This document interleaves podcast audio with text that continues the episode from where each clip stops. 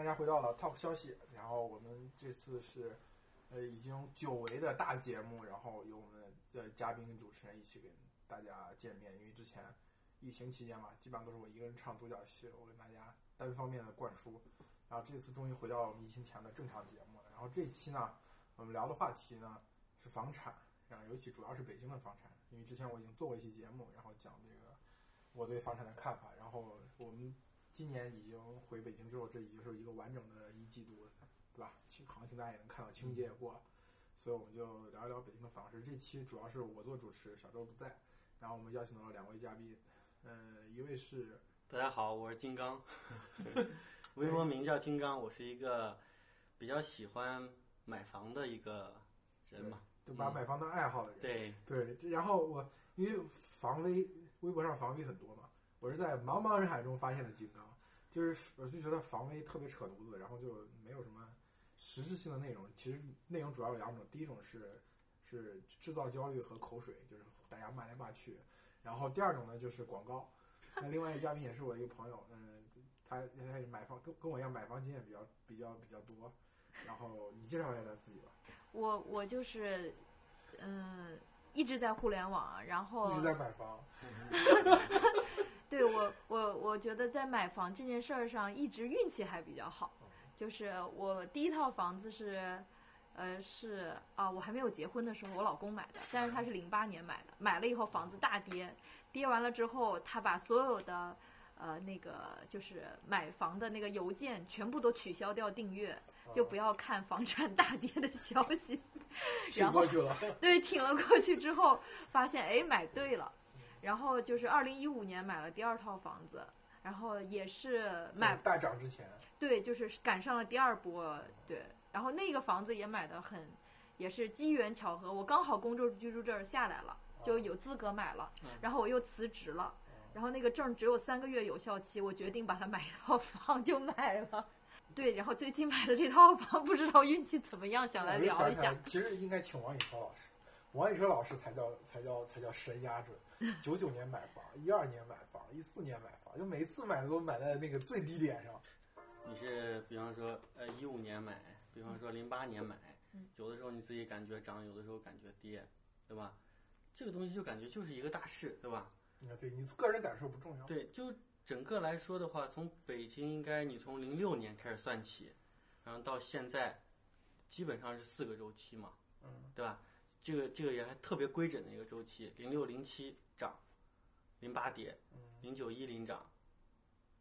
一一跌，然后这样一二一三涨，一四跌，一五一六涨，一七跌，所以一八一九涨，二零跌。对呀，按正常来说是一八一九涨，二零跌。但是一九年已经提前跌了嘛？对，但但是实际上你看啊，就是你在微博上或者是怎么讲，大家都是说今年不一样，这次不一样。我一五一六涨，一七跌，一八跌，一九跌，可能二零年还在跌，对吧？但实际上，你扒开这个数据，我看了一下那个贝壳那个数据，你从，呃上一波咱们的那个周期，一五年的时候开始涨，对吧？然后到一七年到高点，嗯，当时北京好像二手房是，呃均价六万九，不到七万的样子，然后，嗯一期开始跌了嘛，对吧？因为政策出来开始跌，到年底的时候，链家给的数据是五万九，其实跌了不少了，对吧？跌了一万了。然后，其实一八一九年的时候，这个价格是涨回来了。一九年主要年初小阳春嘛。对，然后是涨到年底的时候是在六万三左右。嗯。你看，二零年现在，我昨天看了一下那个 A P P，均价是六万，三月份的均价是六万。其实你这样看，这个周期还是在的。但是我觉得周期的形态可能不像过去那样那种牛长熊短，对，吧？连涨两两连涨两三年，然后中间有半年小半年时间趴下了，然后又涨又冲上一个新的高峰。我觉得可能是现在应该处在那种拉锯的状态，就这个信心可能不在，一一一定等到这个经济微型反转了，对吧？重新恢复百分之五百分之六的增长，可能会重新再再再涨。但是这段时间就是，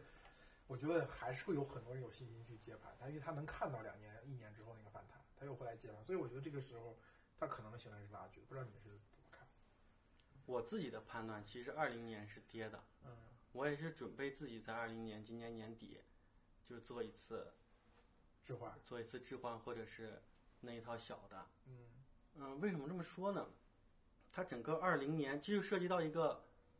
呃，就我刚才说那个周期问题嘛。你想一七年三月份的时候，北京的链家成交一万九，嗯一万九，然后一八年其实是个小阳春，一八年三月份开始是个小阳春，它那个时候的成交量是九千，当时媒体就喊的不行，各种防微就开始喊了，哎呀，怎么大家赶紧要上车呀，干嘛的？可能是下一波又来了。其实你看，它比高点的时候，它只有高点的一半儿。嗯我那天看了一下，其实还涉及到一个买房的是一个季节性问题，嗯对不对？你看，有的时候就是咱们每一次行情启动，基本都是在春天。嗯三月份儿，你看叠加第一个我们发奖金了，对吧？这个奖金可能年底发完，然后过完年咱们回家了，回来之后搞一波而，且回家还给双方父母都商量了一下。对，双方父母再给点儿，对吧？双方父母再给点儿，自己奖金再来一点儿，嗯对吧？然后三月份开始，三四五，基本上这个在正常情况下，正常的市场，三四五，大家买房的人都很多，对吧？然后六七月份，可能天气太热了，像北京这种天气，大家出来看房的人就少了。嗯，六八金九银十对，六七八，九十，其实这个金九银十我是抱怀疑态度的，可能主要是新盘，对吧？啊，金九银十可能是开发商对，造出来这个噱头，就有点像钻石的那种感觉一样，一颗很很久远那种感觉。其实九十月份它的成交量不大，你比三四五来说差一些。你说二手房，对，但是可能嗯，因为北京是新盘太少，嗯外地是新盘占大头，对，对吧？尤其是越小的城市，新盘越占大头。那新盘催盘时间可能真的是，真的是金九银十。嗯哦，正好夏天透个味儿。对，然后是到十一、十二月份了嘛，所以说一般买房，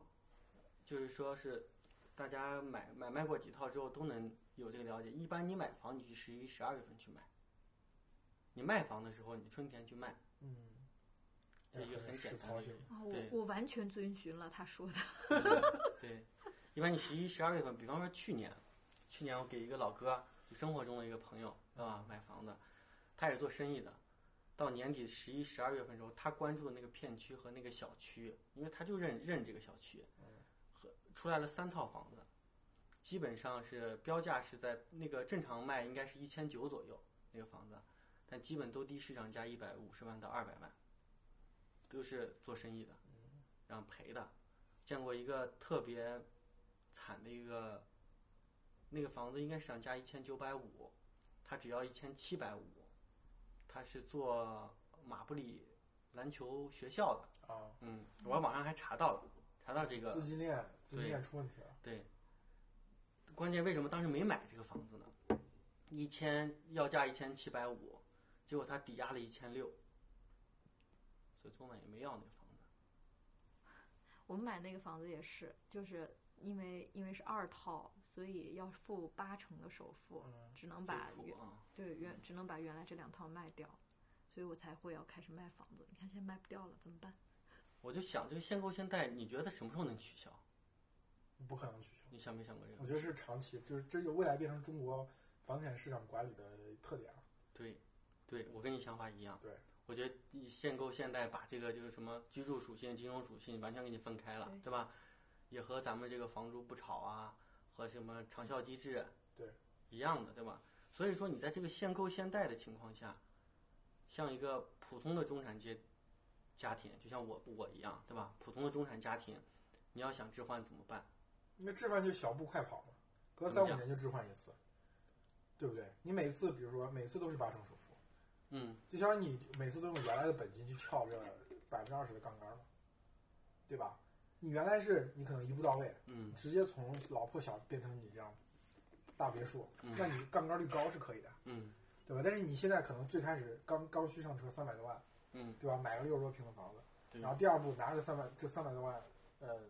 这个去撬动五百五百五就是八十九方的呃现金房，对吧？五万嗯六万的这个均价，五对吧？三居五百多万，你嗯也能撬得动嘛？因为你八成首付，你三百多万出手，五五百万进也基本上能撬得动。然后等到刚刚改这个孩子长大了要读读书，读书，嗯，对？吧？那你就要往往海淀海淀方向搬。嗯对你，你你七八百万的学区房可能很小，对吧？你住不了条条，但是为孩子读书嘛，嗯那你就就换了。换完之后，你像像孩子可能真的读完书或者真的决定一定要出国了，嗯对吧？然后你再去撬动一千万两千万的别墅，嗯就是我觉得小步快跑就是这个方式很好，因为第一个稳妥一点，嗯第二它是适合这种你说这种长期都是现现现现代嘛，嗯你不可能用很高的杠杆率，这种追求这个时候你追求一步到位风险太大，而且万一市场就像我说的，就过去那种牛短熊长、牛牛长熊短那个形态变成嗯拉锯了。对吧？你这个时候你那个你一下杠杆率上去了之后，那个市场波动一下，你是也你那个风险承受能力也是比较脆弱的。嗯，就是说对于现在已经有两居的嗯中产来说，比方说我就是，呃，假如我是五百万到六百万的房子，对，其实你现在在五环外五百万六百万，基本上可以买一个次新的两居，八十到九十的，嗯对吧？小区环境啊什么都不错，这种人就很尴尬，在这种情况下，对吧？就被挡在这个置换的门外面了。你想五环外三七四的普通住宅这个线嘛，对吧？嗯我再贷我能贷多少钱？三七四零点四，对吧？那就只能贷一百五十万。嗯，你五百到六百万的这个人，你再往上一层，明白你的意思就是说，八百万起。从从五六百万的这个嗯，这个五环外的改善房，然后变到八百万以上的那个三海淀海淀海淀的学海淀的学区房，而且你想保证你的房屋品质不要受特别大的影响。影响，嗯那我觉得这个就是有点多想了想多了，就是你必须牺牲，就你孩子要读书嘛，你从九十方的五环外的房子五百多万，那嗯你换你换到里面，我觉得你就只能换六十多方。你换学区，你肯定你的你的预期应该降低到你只能换六十多方的房。就比方说五百到八百这个层面，你起码首付的，如果现在这个政策，嗯首付你得六百多到七百，对，所有加上首付你六百多到七百，我没那么多钱，对吧？怎么办？一八年的时候，工行出了一个产品，能说吧？嗯，说吧，啊，工行出这个产品，你不是四加三嘛？啊，就是四成，按照国家这个规定，我贷给你，还有三成，就是你房屋评估值的七成，还不是三七四基础上的七成，评估值的七成的里面给你给三成，啊，就是就是对专门对这种我说的这种置换家庭来说的，但是它不是房贷利率，对吧？商贷利率。百分之十不高，它的缺点在哪？夫妻两个人只能一百八十万，就那哦三成，我最多一百八十万，但是可能对你这种换别墅的人没有什么用，对，但你对这种五百到八百的这种人有用，还有好多工具，比如说建行的装修贷，五十可以贷出来五十万，对你是先五十万你先凑合出来，你三年内还上，因为那个利率很低，对那个只有三点多，三点九，超低，但是就是五十万，你多了他多了他也不对给你，像像这种，它就是就是你说这种额度比较低，对对吧？但是利率也很低，对既能解你燃眉之急这种。对，还有一种就是目前来说我见人用的比较多的，嗯他们做那种，嗯，就是那种做零售做的比较好的那个银行，知道吧？他搞了个什么贷，就是企业抵押贷嘛，经营贷嘛，他能二十年，关键这个利率特别牛逼，四点八五，啊，你想，它那个相当于是循环授信的吧？对。但你不用还本金，你只用还利息，对，然后是两三两三年重新是不是不是，这个是就跟房贷一样，哦，它中间有一个合作机构，实际上银行可能按照这个银监会要求啊，干嘛的，可能是只能放五年，五年后归本，然后再给你放五年，但实际上是有这个这么一个中介机构存在的，跟他做一次对接，但实际上你能二十年，但是监管方是最讨厌这种人，嗯，就是凭空制造金融风险。对他这个就是现在有很多人就是申请公司，嗯我自己搞一个公司，对他的要求就是你必须得有公司，但是你贷款你不是以这个公司去贷的，是你个人的名义去贷的，明白。所以跟这个公司就跟那没关系的。个抵押金贷一样，对，抵押金贷也是这样。我还特意去问了一下抵押金贷，后来发现我学校还的不多，就直接做装修贷贷了四十万，啊、对没有用。对所以说还有一个问题就是，那你就是你真的如果有这个购房需求的话，那你看是不是这种平视对不跌，对对你选房来说更有对对对，你能是不是耐心看房子嘛？对我觉得这个是真的是挺好的。我嗯上次做节目也说，这个时候就是对于真正想做刚需和改善来说，他们你能花小半年时间去挑房子吗？你像过去那大涨的时候，你根本就来不及，有一套房子人家愿意卖，你就愿意上。对，而且出来的房子基本上各种各种各样缺陷的。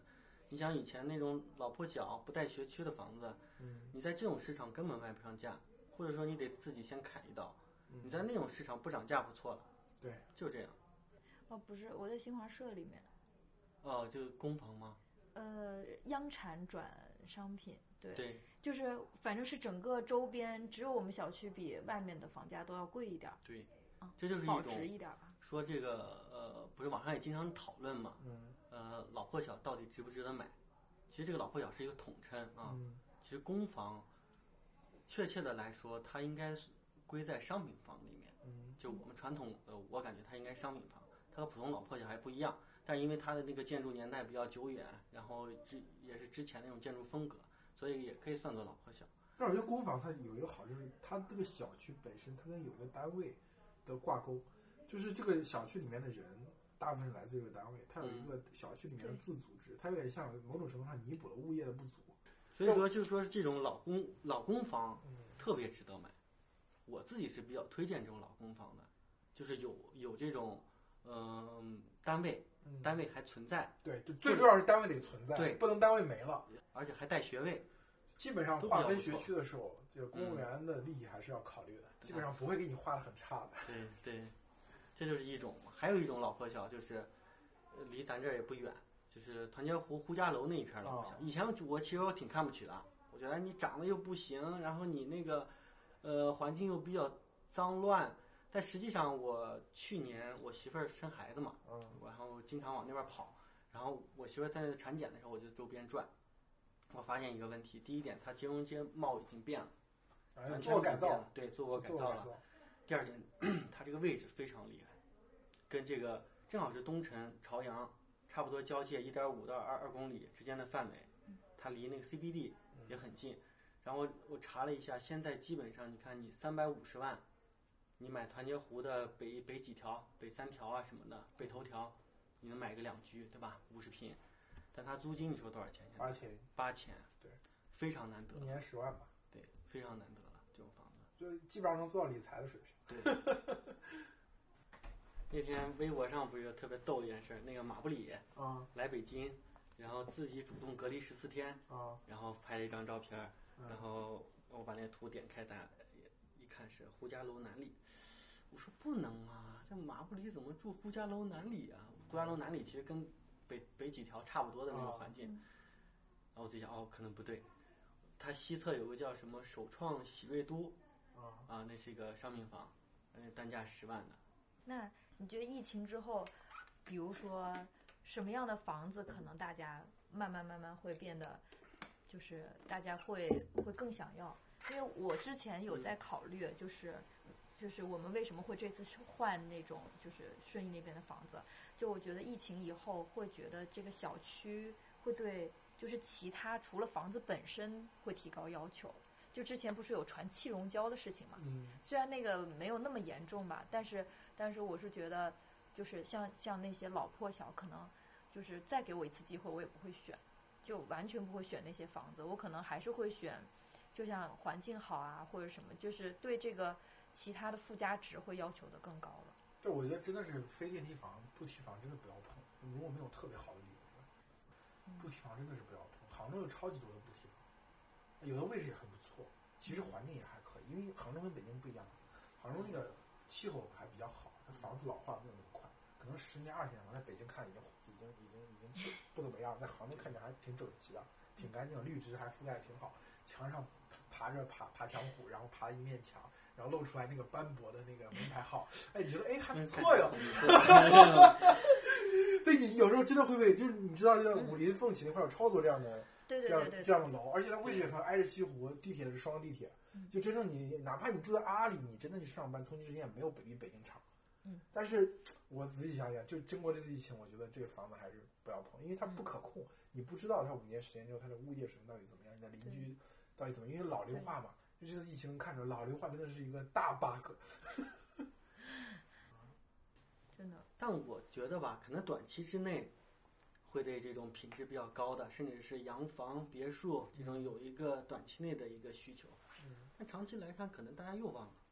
对，好的伤疤忘了疼。对，就跟零三年的 SARS 的时候，当时北京不是卖塔楼嘛？我就看了一下那个之前的一些文献，卖塔楼卖的可能是之前大家塔楼无所谓了，因为当当地居民，你想你以前的北京人从这个胡同再到平房再到老破小，那忽然间我上了大塔楼，嗯，已经感觉很爽了，对吧？但是零三年之后，然后大家就觉得这个塔楼不行，但是确实现在塔楼确实是相对来板楼来说，大家已经对形成一个认识了。对，还是得建。我我真的觉得，嗯如果没有绿城这样的开发商的话，嗯你就永远指望那个之前那些北京的老开发商，还有一些港资开发商修这些塔楼。那北京这个北京这个城市的面貌真的是屎一样。我开车从南三环过来，嗯北京最屎的环线就是南三环，它都是那个是两千年前要建的那些，包括包括它的办公楼也是两千年前要建的那些，超级多的塔楼，各种各样的塔楼，而且外立面也不怎么样。但是你去其他任何一个环线，要么有像比如说像北四环，它有鸟巢，嗯对吧？有这种地地标性的东西去提振一下这个天际线，要么就是它开发的相对晚，哪怕更外面开发的相对晚，对吧？这个时候，很多外地的开发商已经进京了，对吧？那时候大家就开始建那种非常好看的这种板楼了。我觉得这个真的是，这个对北京的这个住宅市场是一个很好的。如果没有南方来的开发商，就就指望北京的开发商，就是他们修那种楼，我很妈呀！北京要不就他们再耽误二十年时间。你说施工这一块儿，其实不仅那个就是修修房子，其实就是装修也是南方的工人要比北方的贵，嗯，就是连江苏工长嘛，对对对对对对，连这些细节其实都是南方做的好。丁香安置房，我发现，呃，回龙观那个荣泽家园，荣泽家园是安置房，对，呃，部分是安置房。它最早是哪的？就是西城区白塔寺金融街那个沿线嗯做微改的时候，那些西城老居民往那边搬，但实际上谁乐意搬呀？肯定要是我，我也不乐意搬。那么好的地段，当时这西城西城政府给他们承诺的第一点就孩子上学问题，保留你们西城学籍，然后在那边给你建学校。第二个是老城区的呃那个医疗问题，老人看病的问题，也给他们建了个医院。然后现在看那个西城荣泽家园那个地方，第一个它的学校是，呃，玉祥回龙观分分校，这学校这个学还是不错的。对，然后初中给的是幺六幺中学，也不错。然后它西边儿建了一个人民医院北院，已经起来了。嗯然后现在你看它的北边儿就搞那个搞十三号线拆分，嗯它正好搞了一个新龙泽站，就那个 X 的换乘站也在那边儿，所以经常大家说回迁房不能买，知道吧？但是这种房子是可以买的，它所有的配套都它都给你了，我觉得其实真的是。就是那个规律是有的，大的规律是有的，但是交易的机会往往在那些违反规律的那个点上，就那个那个特别突出的点上，对吧？就像老破小不能买，但是、嗯但是这个这个这个那个什么团结湖老破小是可以买，对，对吧？回迁房也不要碰，但是那个回迁房别人很多人没有注意到它背后的属性但实际上你刚开始的时候，这个大家买的人其实不多。嗯但是现在这个荣泽家园跟那个呃丰台的广安康欣家园，嗯完全是就是北就是说北荣泽南康欣啊这两个盘的交易量非常大，非常稳定。在这种市场比较平稳的时候，它交易量也比较大。东坝开了好几个盘，东坝这个地方也挺有意思，我还聊聊东坝，嗯，聊聊东坝，从从团结湖老破小搬到东坝，搬到东坝，对。哎，你其实内部你也可以看到，团结湖这边也是使馆区吧，啊离使馆区不远嘛。对不是东坝不也搞个第四使馆区嘛，对吧？其实东坝这一块儿我去过两两三次，我觉得这个地方它有一条东坝中街吧，嗯东坝中街西面基本全是商品房，嗯像首开常青藤，还有奥林匹克花园，嗯还有恒大华府、恒大江湾。恒大华府就是比较豪的盘了，嗯。基本得两千五百万起吧，这种盘。当时不还有一个事件，恒大华府和恒大，呃江湾的自住房和啊对，呃那个隔那个商品房铁栅栏对，实际上它是绿植隔开，最后面那层绿植隔开之后，然后自住房的人又跑到那个华府里面去洗脚啊，去干嘛的，啊然后那边就是网上维权嘛，商品房业主开始维权嘛，呃，基本上它的商品房全在那个东坝中街的西侧，嗯。然后东坝中街东侧就全是保障性住房。嗯像什么金居家园呀、金居河园呀、什么朝阳新城，全在那一片儿。现两现房啊，什么回迁房、定向安置房。然后最近我看了又拍出来几块地，在东坝郊野公园北面，那个地限价七万，嗯，商品房七万，我就感觉这个这个政府在出让土地的时候啊，一下就把这个价提到脖子了。嗯你开发商再给你来一刀，对吧？就到耳朵了。嗯，其实上买那个地方七万，限价商品房，值不值？我是觉得这样这是中这是中国房地产的，就跟限限购限贷一样，是个特色，嗯就是它一定要给你混起来，它不会让你形成一个单独的富人区。你看所有的新开发地铁站，四块地，沿着地铁站十字路口，嗯东西南北四块地，一定纯商品房、限价限限价房、限价商品房、回迁房、经济适用房，他全给你混起来。对，他他这种方式，我觉得是政府这个管理城市的一种思路。你想，比如说你你，当然对于富人来说，最喜欢就是这个地方只有富人，那是对吧？对，只有富人，这个房价会不断的马太效应聚集，它不断会这个地方的配套越来越好，新新新涌进来的人会推高之前买的人的这个物业的价值，这个循环是他最喜欢，但政府不喜欢。这个方式其实是让什么？让让政府在就是这个房价增值的部分被呃有钱人拿走。你想是不是？就是我最开始卖给你的时候，其实也差不多，对，也高不了多少，政府土地出让价也高不了多少。但是你这样的话，就导致对新的土地开发没有需求了，都要富人去聚集，就是已经开发好那个富人区，这就就变成香港模式了，对吧？房价不断在涨，其实香港政府拿从这个里面拿不到好处，那拿不到好处就没办法拿钱去这个扩建基础设施，没法拿钱去改善公共服务，对吧？所以说只能那个地方越来越好，越来越好，越来越好。我觉得这是政府的一个套路。哎，那你说现在的共产房是不是就改变这种？我以前是政府一次性卖一块地，就把这个钱收了，就一一锤子买卖，对吧？那我现在共产房来了，我把这个共产房做不到这个点，为啥嗯？共产房呢，就是增房价增值最好、最高的那一部分，一定是就像我刚才说马太效应，嗯房子会越来越好。对于对于有购买力的人，他不会考虑公共产品房，公共产品房永远都是没有这个足够购买力的人，对。所以它的配套，它周围的设施会不断的按照它这个地方的平均画像去进行配套，就是这地方入驻的品牌、入驻的商家提供的公共服务就跟这批人是绑定的，所以政府不可能通过这种方式从土地里面获得更高的溢价。我觉得这种方式纯粹就是为了制造价格歧视，然后保证更多人能上车。如果你他想指望这块儿，就是它共有产权房这块儿能大大量的涨价，我觉得这不现实，对不对？它一开始这个门槛决定了嘛，一开始门槛低，所以进的人不行，进的人不行，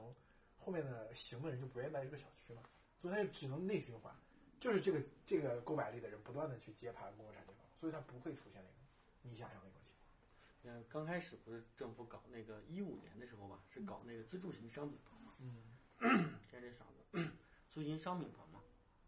当时我很多同同事都去摇这个东西，然后租赁商品房好像就搞了三四年，然后现在就搞共产房，就所有以前的自，住自住型不就是最后政府抽税抽的高？对，百分之二十。对，对啊，就是你最后要套现的时候，政府拿走你百分之二十。那现在的共产房是我政府我占据你这个房子的份额，对，对吧？你到时候你如果要卖的时候，只能卖给我，还只能他只能回购。其实现在很多回购或者是卖给有共有产房资格的人。对，嗯，他是这样，他他他那个内部循环管理嘛，那个他是为了改为了避免自助产自助型那个商品房的一个漏洞，自助型商品房的漏洞就是在交易当中产生的漏洞。嗯嗯，对于交易双方都希望把这个房交易价格压到最低，然后从政府的政府那里拿的钱最少。最少对，其实一个三百万成交或者五百万成交房子，它实际价值可能六百万、七百万，但是它就按三百万、五百万成交，然后你政府拿走了就是百分之二十，所以政府当时出就是牺牲了土地出让金的收益可能比这个高，对吧？所以他觉得不划算嘛。其实我当时刚出这个共有产产权房的时候啊，我自己还抱有幻想，我就觉得是，哎，可能这个共有产权房真是像媒体上宣传的那样，它可能就是，但是我仔细看了一下，确实这个共有产权房不行。这个产房现在变成去库存的一个方式了。对你首先你看，我就看那阵那个海淀西北旺嗯永亮家园，西北旺不号称现在是海淀第二个宇宙中心嘛，嗯对吧？对。然后它永亮家园是属于海淀区最大的一个共有产房的一个盘，就是说业主还没有交房呢，就一个参观的一个过程，然后业主过去参观，准业主过去参观之后，就开始维权，说是窗地比，可可能这个我也不太懂啊，就窗地比，就感觉我这个房间不亮堂，哦然后他们自己又去呃研究了一下相关规定，发现这个窗地比不合适，嗯然后马上就开始维权，还上什么向前一步走，哦就北京的那个电视台那个节目，就开始维权。然后我又看了一下公有产权房的这个分布啊，基本全全是在远郊。嗯，替远处的不好卖的盘去库存的。对，所以说你根本就政府，你拿这个东西你调节不了房价。我刚开始以为他可能会建很多的公有产权房来调节这个房价的，嗯但我发现实际上不是这样的。对，而且这东西很坑，它比较坑的一点是你这个房子抵押不了。这个明文规定是你只有在第一次房贷的时候你可以申请百分之七十的贷款，平常你都用不了。还有比较坑的是，就比方说上车的人，公有产权房比较适合年轻人上车，从这个资金来说，对吧？但是其中有一点是，比方说我单身，我买了这个房子，然后我结婚了，要换房这个房子得退掉。啊，我要买商品房的话，这个房子得退掉，而且这个房子还占我的名额。现贷，对，对我还被现贷了，就很坑这个东西。那这个其实他政府有时候他的考虑就特别蠢的一点在于，他觉得人是没有欲望的。嗯哎呀，你都是老百姓嘛，你有个房地下房让你住就好。但你没有想，所有人当住进去地下房，他想的就是我怎么住更好的房。嗯就没有每个人都有这样的想法。第二个，中国我觉得中国的房地产市场为什么这么繁荣，一个最核心的原因在于，嗯，它是中国产权保护做的最好的一个市场。这么讲，就是 A 股你会发现，突然一家股票像獐子岛一样，它的那个嗯东西没了，嗯财务造假，对吧？你你以为你买的产权 是这个产权，实际上你发现不是。还有像那个康德新，账面上两百一百二十个亿，突然就没了，其他的这个资产，老百姓要么看不明白，要么老百姓的权益得不到，投资人的权益得不到保护，因为中国的法律法治环境就是这样。嗯但房产是一个保保护的很好，而且最重要，因为国家的土地财政需要从里面拿钱，所以它一定要保证这个市场是真金白银。哎，那你研究过现进房吗？现进房其实就是商品房对是，啊，就五年不能出对让。对，我觉得现进房相对来说，在这几个政策房当中，已经算是真的做起来，就是市场也承认，对吧？政府也部分达到了他想要的目的，先抑制了一点儿房价。对，因为因为我之前有去看过，就是看过几个盘，嗯然后就是刚好有遇到过现金房，就是讲说说为了二手房市场的房价稳定，就是北京开了多少多少个盘，多少套限定房，而且这些限定房确实是。呃，确实是控制住了房价，嗯但是限定房也就是说说是存在一些问题，就是因为它都找了大的开发商，万科什么这些，就是有有保障的，就是让这些人为二让这些大品牌为限定房做保障。嗯但实际上，为了比如说限定房这个房子，除了这一除了这个小区全部都卖十万，只有他卖五万，那它的品质一定达不到十万那么好。所以之前二手房也有也有很多人对这个有担心。是啊，现金房已经，嗯，你想现金房里面买豪宅也不可能嘛。现金房其实住这种方式其实是是压这个开发商他的利润，利润，对，呃，开发商没有那个积极性、主动性把这东西搞得特别好。我因为你比如说，特别是那种主打质量的，呃比如说中海，比如嗯说这个这个绿城，他他过去做盘，我卖的贵，我物业好，我形成标杆，省了我的广告费，我续客非常快，对吧？去化超级快。你现在这个东西对我没有用了，只要是现进房，呃，只要地段好，它主要是靠那个土地价格差价去续客。你马一开盘马上抢攻，它不需要说把质量搞得很好。但是这个我觉得这个现进房的问题在于什么呢？它其实是以时间换空间。是的，就是你五年内不不准出让，把它的金融属性降到最低，把金融属性产生那个溢价的部分给抹掉了。但是，呃，它又保留了一个未来入市变现的一个可能性，五年之后它还是正常入市嘛。嗯所以这个方式让其实是让三方都能接受，就是嗯政府也能接受，你至少短期抑制了房价的过快增长，对吧？开发商也能接受，就是他至少你土地给我的低，哪怕利润再少，你这个蚊子腿肉也是肉啊，对不对？然后对于购买者来说，他维护了我的底线，就是就是我我五年内我不能，他没有没有没有这个商品属性，他没有这个资产属性，那五年之后就有恢复了，我可以等，对吧？所以三方都很难受。其实三方都很，因为政府的房子也这块土地没卖上最高价格，对？房地产商也拿不到利润，然后这个买房的人呢不能很快变现，三个人都打。就我觉得这个产品就相当于是政策房经过好多次磨合，互相磨出大家的底线来了。然后现金房这东西相当于是他找了一个，你上次发那个就是那个那个链家拍那个纪录片，啊，对吧？就是说那个三百零八万、三百一十万就对对对杠在那里，两万块嗯钱最后没有成交，对吧？我们还聊这个问题，我觉得也挺有嗯意思。就我我当时看到那个片子之后，我嗯就觉得这带着他妈来看房就不诚心，就他啊，拿不定拿不定主意。如果我看到一个房东啊，过来不是一个一个买房，然后带着他妈过来跟我一起看房，啊，我就觉得这事儿肯定成交不了，就不用抱太大希望，因为双方还没商量好，可能他跟妈他妈他跟他妈的想法都不一样，为什么他妈非要来？可能是他妈出钱了，对不对？如果钱全是他自己出的，他可能跟他妈的不用商量。不仅出钱了，而且这个妈应该还挺强势的。对而且而且小地方来的，比方说我父母啊，跟咱们这一代，咱们买已经买了房了，已经有这个能深刻感受到这个房价涨幅的人对这个房子的概念是不一样的。他来贵，什么都是贵，什么房子建了之后打七折，嗯那么？打七折我才买。所以基本上买完第一套房子之后，以后再有什么决策，我从来不会让他们参与，这样你会错过很多东西。那我朋友现实生活中的朋友，但他也不知道我平常做写些东西啊，干嘛的，就知道我可能对这个房产懂一点啊、嗯，然后就跟他去谈，谈了三次没谈成。哎呀，我第三次完了之后，我就想，是不是我哪里有问题啊？是不是策略有问题啊？我仔细想想，不是我的问题啊！现在真是，就是现在我回想起来，业主一千八的时候，他要一千七百五；嗯，业主一千九的时候，他要一千八百五。他如果就就需要，对，就我就是要在你的底价的情况下再便宜五十，嗯，就属于这样。人家也可能也不差钱，你知道吧？但他就是要便宜五十，这东西没法谈，嗯基本上没法谈。什么样的业主都见了，什么破产的，什么煤老板呀、号称什么都见了，谈不下来。所以他可能，我现在觉得可能是他自己心里的问题。嗯，确实是。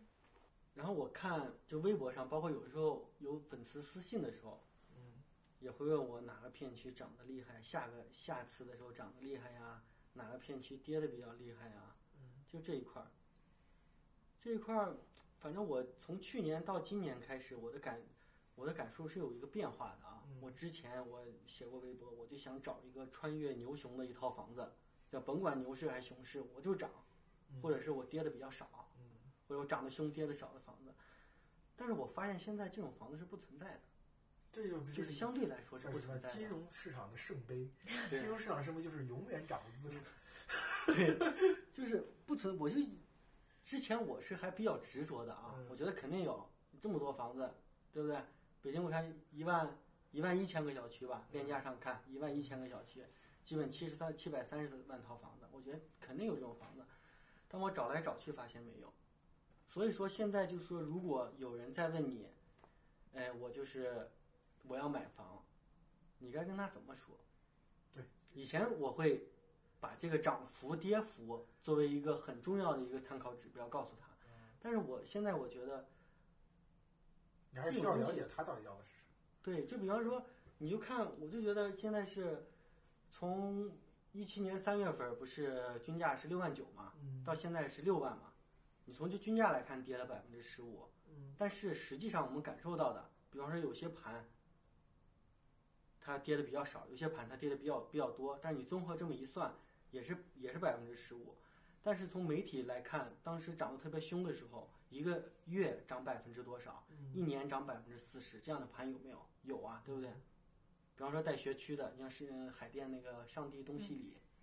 西二旗码农附近那个房子，嗯，像它一六年就涨了百分之四十，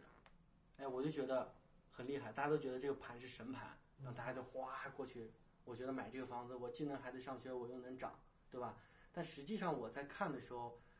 我那天去丽水桥路过一个盘叫鼎秀清溪，嗯，然后我一般路过盘的时候，我都会自己搜一下看一下。我看了一下他那边的六十多平的一居，知道吗？一六年涨了百分之五十八，嗯，所以我我就在这样想，就说我们平常了解到的这个涨幅比较大的盘。呃片都是片区的明星盘或者楼盘，大家都知道的。但实际上，北京这么多的房子，它可能还是有一些就是这种默默无闻的这种盘，它也是在涨。你从一个涨幅周期来说，这些盘是一样的。所以我们在选房的时候，就这个涨幅是涨涨涨幅第一位，还是我们的这个需求是第一位？我们买房那么顺利，也是因为那个业主特别好，对，配合度特别高就像我觉得在好业主跟好买家之间，嗯，好房子就在他们之间流通，是的，就是那种烂房子就会在很糟糕的卖家、很糟糕的买家之间流通。确实是。那那你换的那个房子是不是业主还给你周期比较大？对，你怎么知道？对他特别好呢。对对对，是这样的，他本来要腾名额嘛，然后然后那个他说，呃，就是我们本来是七月份就是全部交接完，但是我们要求提前进场装修对，就是他反正钥匙现在全部都给我们了，我们十二月份就已经开始去量房子了，嗯，但人家说你说砸墙也不是就是一两天就能搞定，说你们不差这一两天就没让我们动工，然后我们还要往外扩建。就是这些都没有动工，结果出了事儿之后，就房我们卖房子周期也变慢了嘛。我们告诉他了，说我们是置换房子对，他给我们延到十一之后了。嗯。然后他的房子到十一月二十七号就满了两年，然后正好我又可以省一笔税，大概二十五万吧。就是，但是这个还没跟他说，中介跟我们说的，说你可以跟老张商量一下，就跟那个人，那个人是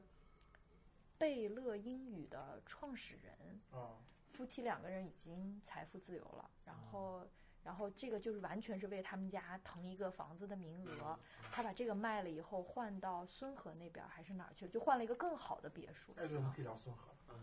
孙河是我我我的中介告诉我的，他跟我说说就是他给我讲大概顺义的情况，就是中央别墅区是最贵的，是九几年开始慢慢这么多年最后火起来的。然后现在我住的那个叫央北别墅区，更往北一点儿，嗯然后孙河就在央北别墅区里面，嗯，然后它是近十年发展最好的别墅区。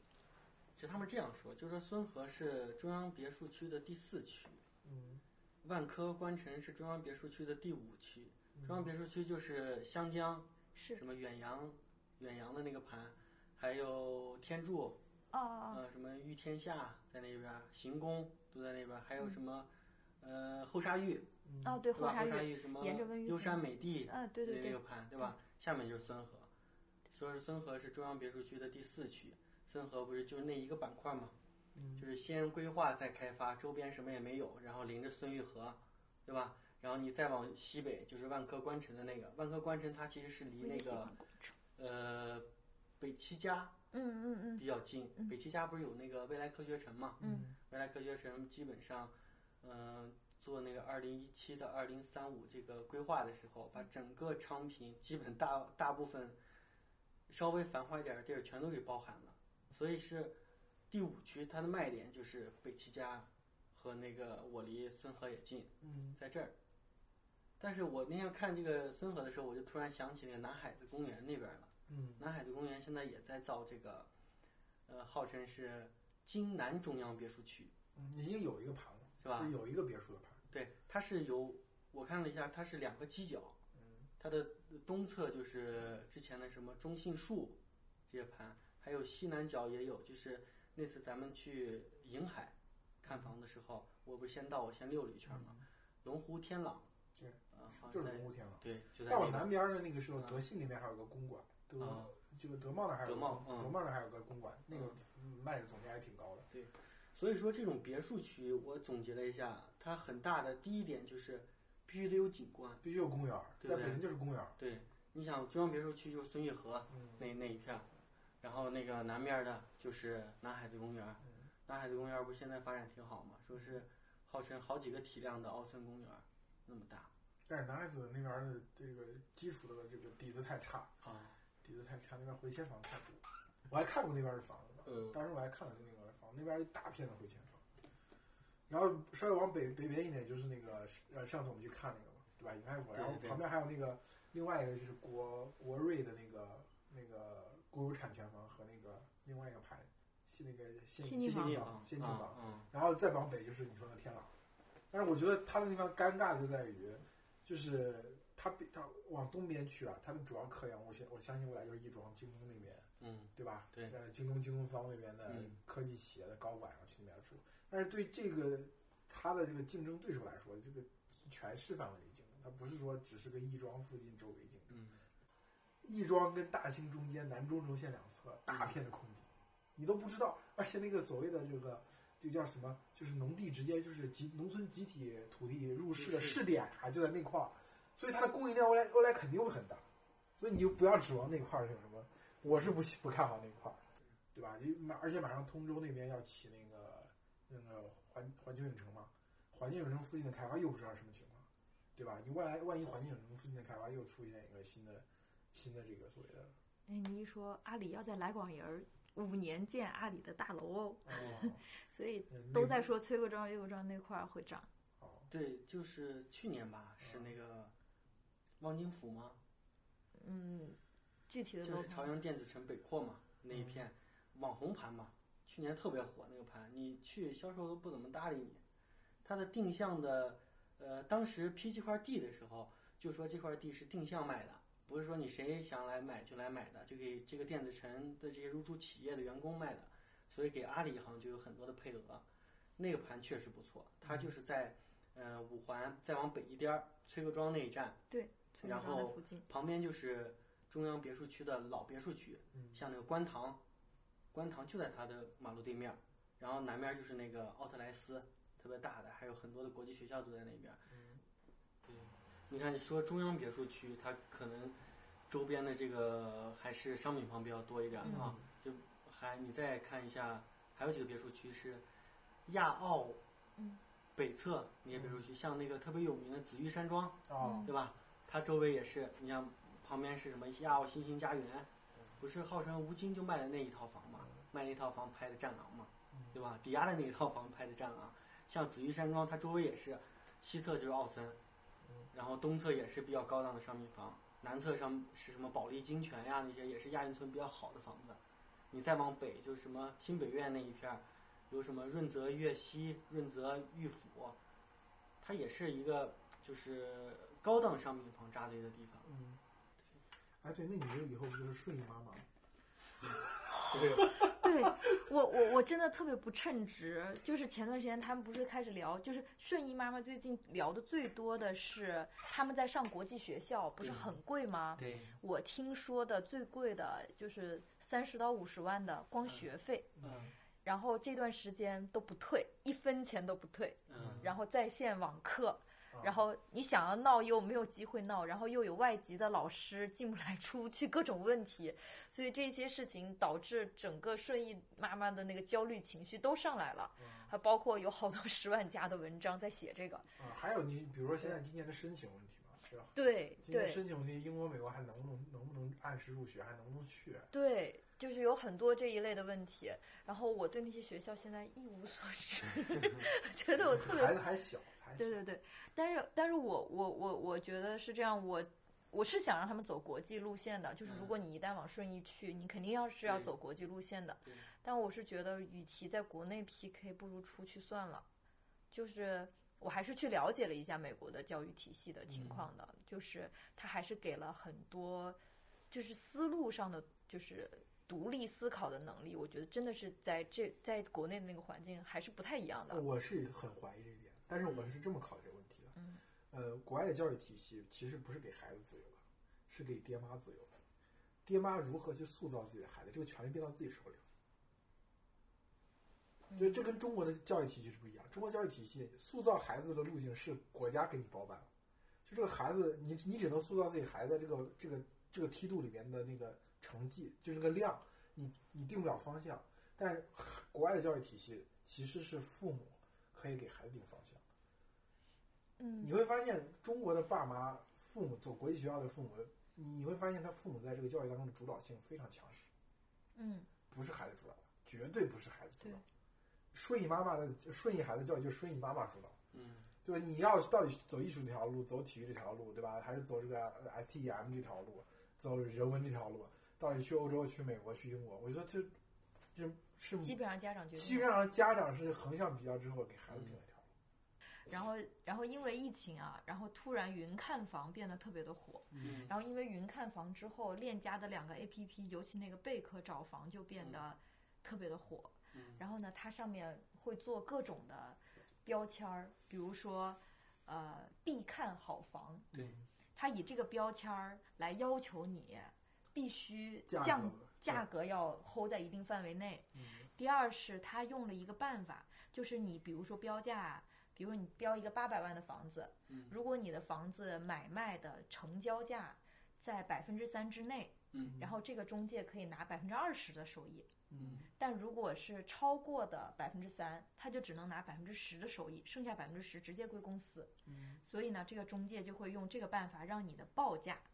降到百分之三之内，和你的心压理你的报价。对降到百分之三之内，然后就反复跟你聊，而且他会有一个限制条件，比如说你降了之后多长时间之内卖掉。就是你的降价如果降得太晚，比如说我们俩聊完了，嗯聊完了以后，我现在给你降降到百分之三之内，其实也对他没有办法帮助他，他可能也有周期限制等等，所以链家在这些方方方面做了好多的，就是技巧，让那个链家的那个房子怎么能够往上排名。他还有让我要写自己的房源介绍，就房主推荐自己的房子，然后每一次带看的介绍评分。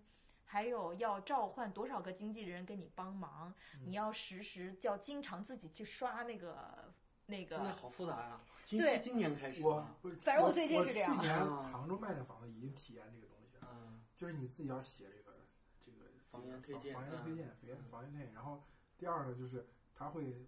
主动的给你安利价格，就是让你调整调整房价。就是嗯过去这个事情，他们他们其实内部是有规定，是尽量不要，因为他知道房东会有逆转逆反心理嘛。对，但是现在这个市市场没有那么好了，大家业绩驱动的，还会这个事情都还会做，我觉得这是可以理解的。嗯但是这个这套东西就是熊市的时候，房东会不舒服，就是相当于你让逼你就范嘛，嗯让你把你逼到那个，嗯，所以我觉得这个时候私域流量就很重要。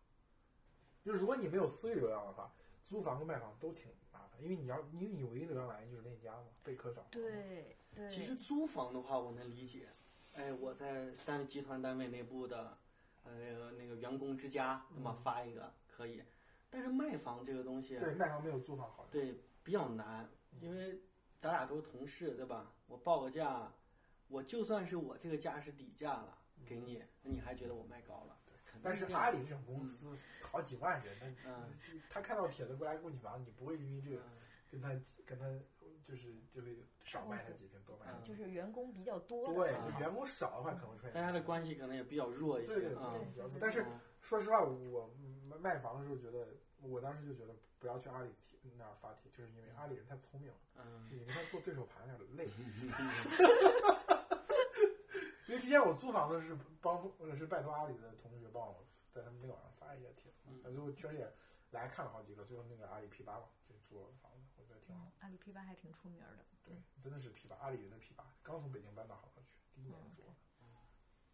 然后另外就是链家聊一个人是真的非常努力，就链家他们的激励机制也好，包括他们那个店长机制，他们那个店长是一个大区排名，嗯。然后如果这个店销量是这个大区的最嗯甩尾，他可能就没有机会了，嗯。因为他只有店长才能拿所有人的那个提成嘛，嗯。他赚的才多，所以他的那个激励机制链家真的做的很厉害，所以每一个人都特别努力。就有一个人以就是有一个现在要买我们家房子的，他他往上大概谈了快三十万了，嗯。就把从那个心理价位，就我就他跟我中间大概差了五六十万吧嗯，他已经往上抬了三十万，他就每天在做我工作，我就不愿意嘛，然后他就又继续做那边的工作，就链家真的特别有韧性，他这样前前后后谈了一个半月。嗯，我觉得北京的那家的小哥，你从他们身上能看到自己。怎么讲？那就是从外地过来大部分是河北的嗯，然后然后就以北方人为主，东北的也有，也有不少。就是到了北京，其实他所带看的几乎所有房子都买不起，对，都是租房子的多。都是租房子。然后你其实感觉跟你毕业的时候状态还挺像嗯。然后就是那种，因为链家的机，就是你说激励机制比较科学，比较好，它其实是鼓励优秀的人出来的，对吧？它不像有些中介公司是是鼓励流氓出来，就是那种靠吃卡拿药骗这种出来。所以你我觉得有的时候我是从中介小朋友能看到自己，我是觉得他们还是比较值得骄傲的。所以在刚才说私域流量的事儿，其实真的要多认识几个中介小哥，他是他们是有自己的私域流量，就他们自己那个朋友圈里面是有很多看房卖，我跟他们搞好关系，我觉得这个对你卖房很重要，它是让能让你超脱于那个平台的那个流量。对对对，而且他是做把你会把你的房源做成全北京推广，这就是一个问题，就是中介的这个谈判的这个能力。我觉得这个链家和麦田谈谈判能力还是比较可以的。嗯，就是说，哎，大家分分成两个屋子，然后你说你的，我说我的，然然后接近了，然后再对对对见面。这就很考验你自己房东的这个定力了。这个时候就是里面有很多策略，你基本上你你这个房价你一定得咬死。对，大部分的时间，他从那个屋出来跟你说的这个话，这个信息经过一到转手之后是不一样的。是的，嗯啊就是你没有达到你经济需求，跟我要接，对，不太看啊、就是你你怎么说吧，你就说吧，你就说我就不接。你自己，但是当然你自己得调整自己的报价，对吧？比方说现在这个市场这样，然后你又，比方说你要面临到违约了，是不是？那你自己调哎，我觉得那个 A 链家 APP 你其实可以帮你管理这个东西，你就看待看数，嗯你就看待看数、关注数。你看，如果每周有持续的增长，那就说明这个价格还没有太离谱，对吧？比如说每周有一个待看，两三个关注，哎，那就说明这个房子呀，这个价格是有可能成交的，或者少降一点就有可能成交。对，你这个时候就不用听中介忽悠你说这个市场行情怎么冷淡了，你就坚持住足。但是如果你的价格啊，你发现没人关注，没人带，也没有带看，一个月都没有带，三十天没有带，说明你价格肯定是有问题。对你的这个底价绝对不能透露给中介。对，再好的中，再好的关系，天天往你家给你送菜呀、或者干嘛的，绝对不能透露给他。你你跟中介说，哎，比方说我这五百万，五百万这是我的底价了，中介说行，这五百万业主也接受，上了谈谈判桌再减十万，肯定是这样的。要是我买房，肯定也是这样的。那你当时怎么办？就说这十万说多不多，说少也不少，对不对？所以很多时候还有还有的时候是，其实想买你这个房子，他不是一个特别诚心买的人，但是中介一定要把你们凑到一起，干什么？就探你的底价，因为你太强了，你不跟我了两个月时间，你还没有透你的底价，那我们就安排一次见面吧，对不对？这你的底价可能你你就漏了，就不到最后一刻，你觉得我这个价我报了之后，我们就能谈就能签了，绝对不能透底价。哦，我我觉得现在的就是链家的中介，你说的一点儿都没错，就他真的只聊价格。嗯就你知道，我跟链，我跟中介反复，我在教他话术。我说是这样子，我我说我需要什么样的客户，我不是什么样的买家都需要，我需要什么呢？第一，他对这个房子有时间的需求，因为我们家装修的特别好，在我们小区找不到几套比我们家更好的了。那他有着急，那我们家收拾收拾就能住，最多刷个墙就能住了。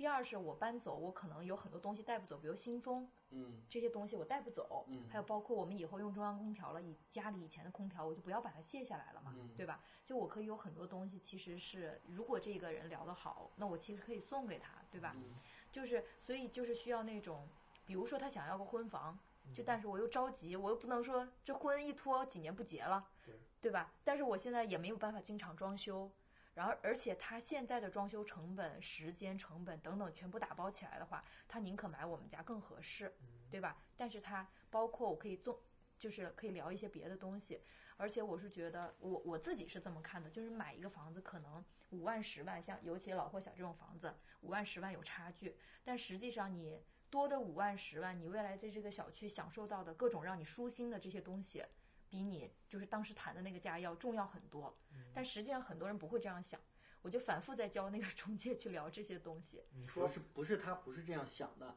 他是要用这个来压你的价。比方说你家装修好，你要是我去买，那我肯定中介说，哎呀他家装修好，我说我根本不喜欢他家的装修，我进来之后我肯定要全拆，但是我绝对不拆，嗯你知道吗？对吧？哎，你看他家什么新风啊、空调都给你安上了，那二手的能值多少钱呀？一个五百块钱、六百块钱，对不对？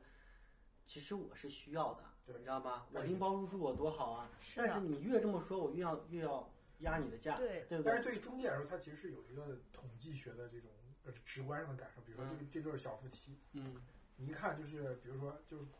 就是大公司的，对吧？你看看年龄，应该就是最近可能要结婚。中介其实是能够判断出来。